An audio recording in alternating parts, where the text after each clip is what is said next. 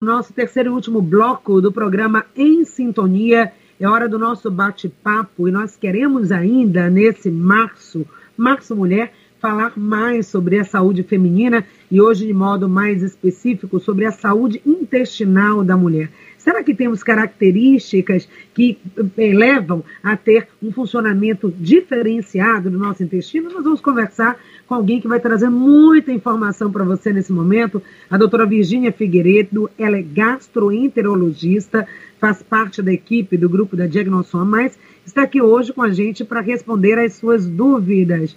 Doutora Virgínia, bom dia, está nos ouvindo bem? Bom dia, Patrícia. É um prazer estar no programa da Rádio Excelsior com você e seus ouvintes. O prazer sempre é nosso poder levar informação qualificada para os nossos ouvintes e hoje, mais especificamente, falando sobre nós mulheres, doutora. E como é que é o funcionamento intestinal das mulheres? Nós temos características que podem comprometer esse funcionamento? Explica um pouco para gente. É, eu acho que é importante a gente pensar, quando a gente falar em saúde intestinal, a gente pensar justamente nesse binômio de alimentação, ou seja, o que a gente fornece para o nosso organismo, Lembrando que o intestino é uma das, do, das peças dessa engrenagem que é a digestão, mas a digestão ela começa na boca. A partir daí ela vai passar para o esôfago, estômago, chegando no intestino. Isso é importante que a gente entenda, por quê? Porque as mulheres têm duas uh, situações mais frequentes. Uma delas é a, a síndrome do intestino irritável, talvez seja uh, o diagnóstico mais frequente nas mulheres, e também a constipação intestinal e algumas questões específicas nas mulheres, por exemplo, as mulheres têm uma vida muito corrida, talvez nesse corre, nós falamos bem que tudo começa pela boca, né? Tem todo um processo, mas pela forma também como ela vai ter acesso a esse alimento. Então, essa vida corrida, agitada, o estresse do dia a dia, o fato dela comer talvez um pouco mais rápido, fora do horário, devido à sua rotina, isso pode também ter um impacto diretamente na sua saúde intestinal, doutora? Sim, isso, isso sem dúvida tem, Patrícia. Mas antes, a gente precisa também lembrar de um outro fato importante que tem sido bastante divulgado, que é essa relação entre o intestino e o nosso cérebro. Então, quando a gente fala da relação intestino-cérebro, a gente precisa entender que o nosso organismo, o nosso aparelho digestivo, ele vai ser mediado, né, ele vai ser regulado muito também por conta das nossas emoções. Quando a gente pensar nas emoções, a gente precisa lembrar que nesse dia a dia do estresse, muitas vezes as reações emocionais que mais aparecem são as reações de ansiedade, são as reações de raiva, são as reações de tristeza. Com isso, a gente precisa lembrar que a gente, de alguma maneira, o nosso próprio cérebro interfere no nosso intestino. Do outro lado, quando a gente pensar na constipação, um dos fatores importantes na mulher é, como você falou, é o, o, talvez a mulher ela se cobre muito, é, talvez ela assuma mais atividades do que ela poderia assumir e ela termina prejudicando justamente o seu dia a dia, o seu tempo de alimentação, é, a sua pressa e mais ainda, não utilizar o banheiro fora de casa. Então, um dos, dos motivos da constipação é, seria esse. O outro problema é justamente uh, esse cérebro uh, pensando demais, uh, se, se alterando demais. pois é, né? Como não, né? Com tantas tarefas, tantos pratos para segurar. Pois é. Isso. Você falou dessa relação hum, do intestino ah. com o cérebro. Fala assim, inclusive, isso, né? Que o intestino é o nosso segundo cérebro. Que relação seria isso? Isso, o que a gente precisa entender, e, e, já tem muitos estudos bem demonstrados, e isso tem sido colocado tanto por, pelos médicos como pelos é, psicólogos e psiquiatras, a gente precisa entender que no nosso intestino é onde é produzido a maior parte da serotonina. Então, quando a gente fala em serotonina, a gente fala de uma substância do prazer, de uma substância do bem-estar. E isso, uh, hoje, a gente entende muito claramente, que o cérebro e o intestino, eles são uma via de mão dupla.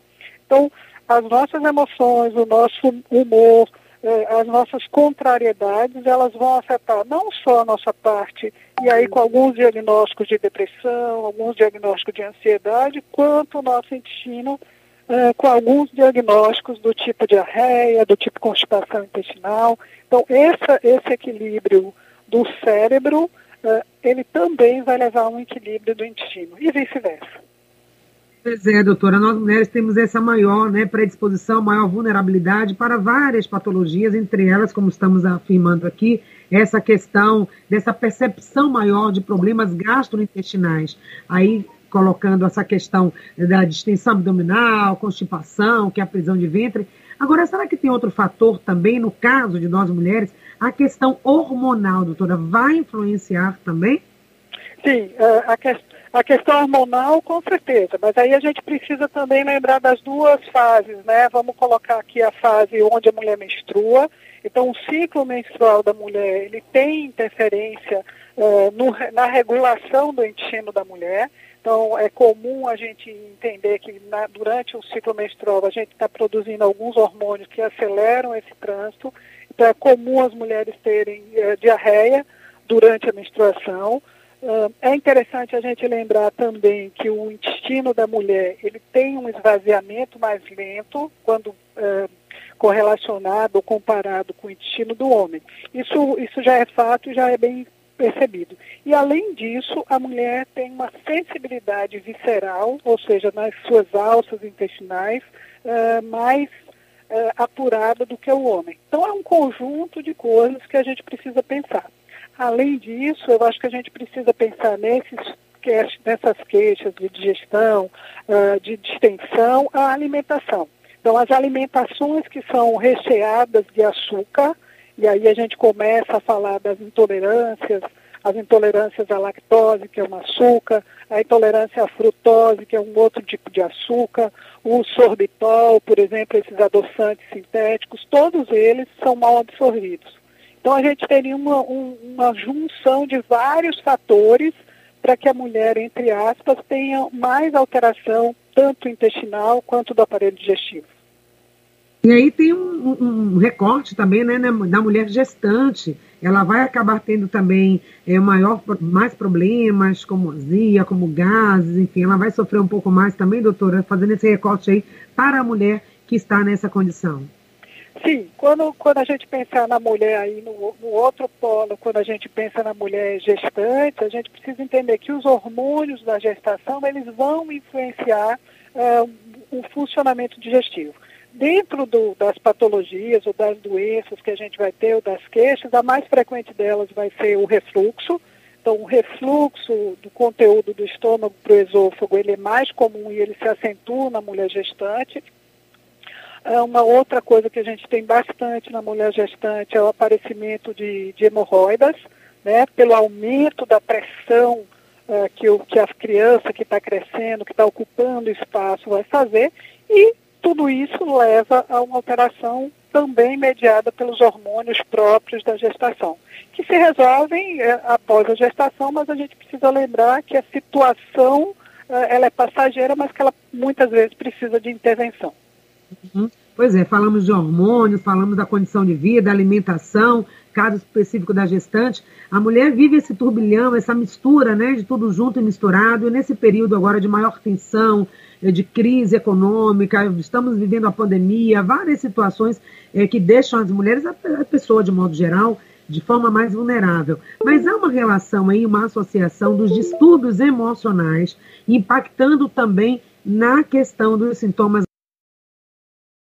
A gente lida com isso, porque a emoção muitas vezes fica aí a flor da pele. Nesse período, então, as mulheres, nós estamos muito mais vulneráveis.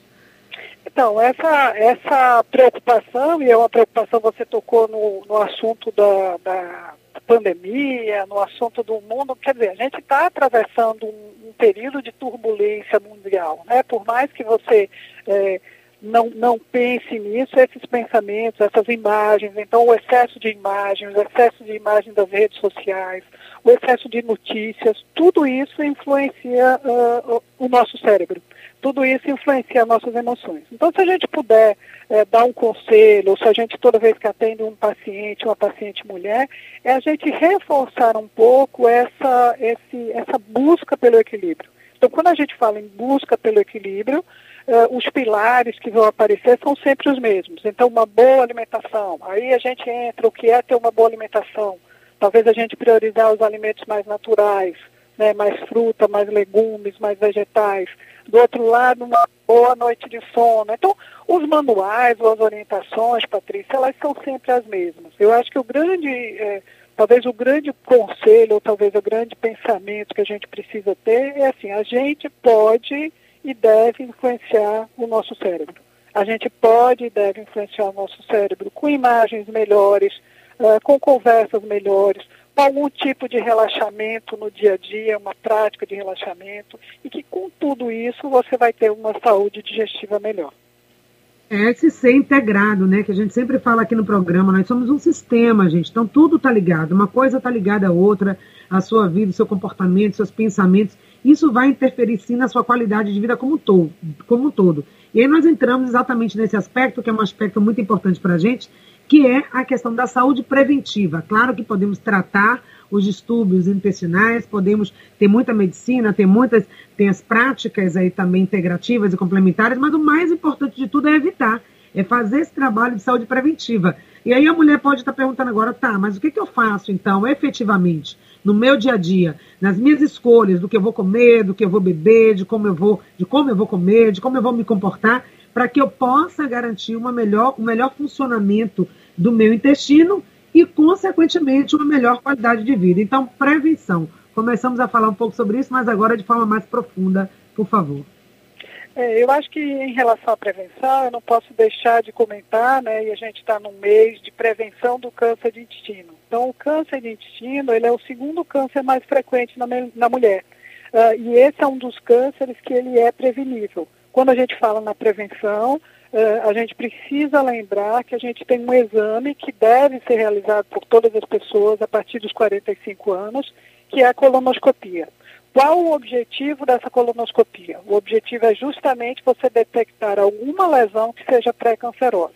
Então, no mês de maio, a gente faz um alerta para essa prevenção. Do outro lado, as outras doenças que a gente está falando uh, e essa forma de vida que a gente possa prevenir eh, de alguma maneira os distúrbios digestivos, eu acho que ele vai passar primeiro, uh, a gente tem que falar sobre alimentação. Em relação à alimentação e digestão, já existem muitos trabalhos e já existem muitas orientações simples. Então, o número um é hidratação. Você precisa estar hidratado para que você forme fezes também hidratados e com isso você diminui a constipação. Uh, além disso, a gente precisa fazer uma atividade física. Então, o nosso sistema digestivo e principalmente o nosso intestino, ele precisa uh, de uma atividade física. Então, hidratar, ter uma atividade física. Um terceiro ponto muito importante na regulação do aparelho digestivo, especificamente do intestino, é a gente respeitar o horário da evacuação. Então, muita gente, é, e principalmente as mulheres, às vezes elas têm vergonha de ir no banheiro na rua, elas não atendem a, ao reflexo da evacuação e isso termina também piorando essa digestão, termina também piorando esse fator de constipação, de prisão de ventre. Então, hidratação, alimentação, uh, evitar, principalmente na alimentação, as, as alimentações muito açucaradas. Então a gente precisa lembrar aqui dos carboidratos simples. Então pães, doces. A gente precisa lembrar que a gente não consegue absorver essa quantidade de açúcar. Se a gente não absorve, né, vai haver uma distensão abdominal. E com isso a formação de gases. Então eu acho que esse esse patamar no dia a dia, como você falou, da máquina, de você dar o melhor para a sua máquina, é um fator importante. E do outro lado, o que a gente já falou, a gente procurar de alguma maneira um equilíbrio emocional.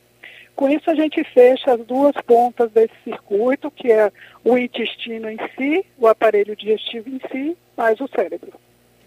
Legal, são dicas simples, né, gente? Aplicáveis e que têm um resultado e têm um impacto muito grande na sua saúde. Então, é anotar, é fazer o dever de casa e realmente fazer se o que você deseja é ter uma saúde plena, vida longa, né, longevidade, mas com qualidade. E a doutora citou a questão do câncer, e a gente não pode esquecer também nós estamos no Março Azul, e aí a Sociedade Brasileira de Endoscopia Digestiva também chama atenção e traz essa conscientização sobre o câncer do colo retal, que é um tipo de câncer bem importante que tem uma incidência grande, não é, doutora? Dá um alerta aí para o Março Azul também. Isso, é exatamente o que eu estava comentando, né? Ele é o segundo câncer mais frequente já nas mulheres, então primeiro a neoplasia, o primeiro tipo de câncer mais frequente nas mulheres é a mama, uh, seguida pelo intestino. E quando a gente falar de câncer de intestino, a gente precisa lembrar que hoje a gente tem um exame que é um exame de triagem, que é um exame de prevenção, que é a colonoscopia. Então, as mulheres conversem com seus médicos, as mulheres passem na sua consulta e conversem sobre a colonoscopia. Do outro lado, Patrícia, você falou de ter uma vida plena, eh, de ter uma. Cada vez mais a gente sabe que a gente tem uma longevidade, a gente morre mais tardiamente. Por outro lado, a gente, para ter saúde, ter longevidade, ter uma vida saudável, a gente precisa tentar todo dia. Então, essas orientações não são orientações para um dia só, né? são orientações para o dia a dia da gente. São orientações que todo dia a gente tem que começar e a gente tem que é, investir nisso para a gente ter uma saúde plena. Com certeza. Algumas perguntas rapidamente aqui no ping-pong para a gente encerrar esse papo tão instrutivo aqui com a doutora Virgínia. A ouvinte Márcia, ela pergunta com relação à síndrome do intestino irritável, que seria como prevenir? É, a síndrome do intestino irritável, se a gente fosse falar numa palavra de prevenção, é cuidar da cabeça. Quando eu digo cuidar da cabeça, é cuidar das nossas emoções, que são as emoções que despertam uh, essa interação com o intestino. E as principais delas, eu acho que são raiva, tristeza e ansiedade. Do outro lado, a gente precisa entender que a síndrome do intestino irritável, ela tem uma característica de dor abdominal. Então, se a mulher tem dor abdominal e tem alteração do intestino, diarreia, constipação, ela precisa procurar um médico para que seja feito esse diagnóstico. De modo geral, quais são os sinais de alerta, aquele sintoma que pode aparecer e indicar que algo não vai bem no nosso intestino, o que é que a gente precisa estar ligada no dia a dia, observando o nosso corpo, doutora? Primeira coisa é a alternância do hábito intestinal. Então, se você tem um intestino onde você evacua, onde você faz cocô uma vez por dia ou três vezes por semana e existe uma modificação para mais ou para menos, isso deve servir como alerta. Um segundo fator importante é o sangramento. É, sangrar não é normal. Então, qualquer tipo de sangramento retal, qualquer tipo de sangramento evidenciado nas fezes, ele deve ser investigado. Olha aí, gente, apareceu o sinal, não vai deixando para lá, depois eu vejo isso, vai se automedicando, que é uma cultura nossa fazer isso. Porque isso, esse exatamente, pode... é, cultural. É cultural. Verdade, né? E às vezes o sintoma está ali, o corpo falando com você, dando dicas e aí, quando não é tratado logo, doutora, quais são as consequências? O que, que pode acontecer né, quando a saúde do intestino não vai bem? O que, que pode impactar e comprometer a qualidade de vida como um todo? É, aqui a gente precisa fazer uma divisão é, nas doenças benignas, estou dizendo benignas quando não é um câncer, principalmente essa, essa sensação de distensão abdominal, de dor abdominal. Muitas vezes as mulheres elas terminam tendo uma qualidade de vida muito ruim por, por estar sentindo dor né, por estar sentindo distensão, por não ter uma orientação de alimentação que diminui isso. Do outro lado, a gente precisa lembrar que um dos problemas do câncer coloretal ou do câncer de intestino é um diagnóstico tardio.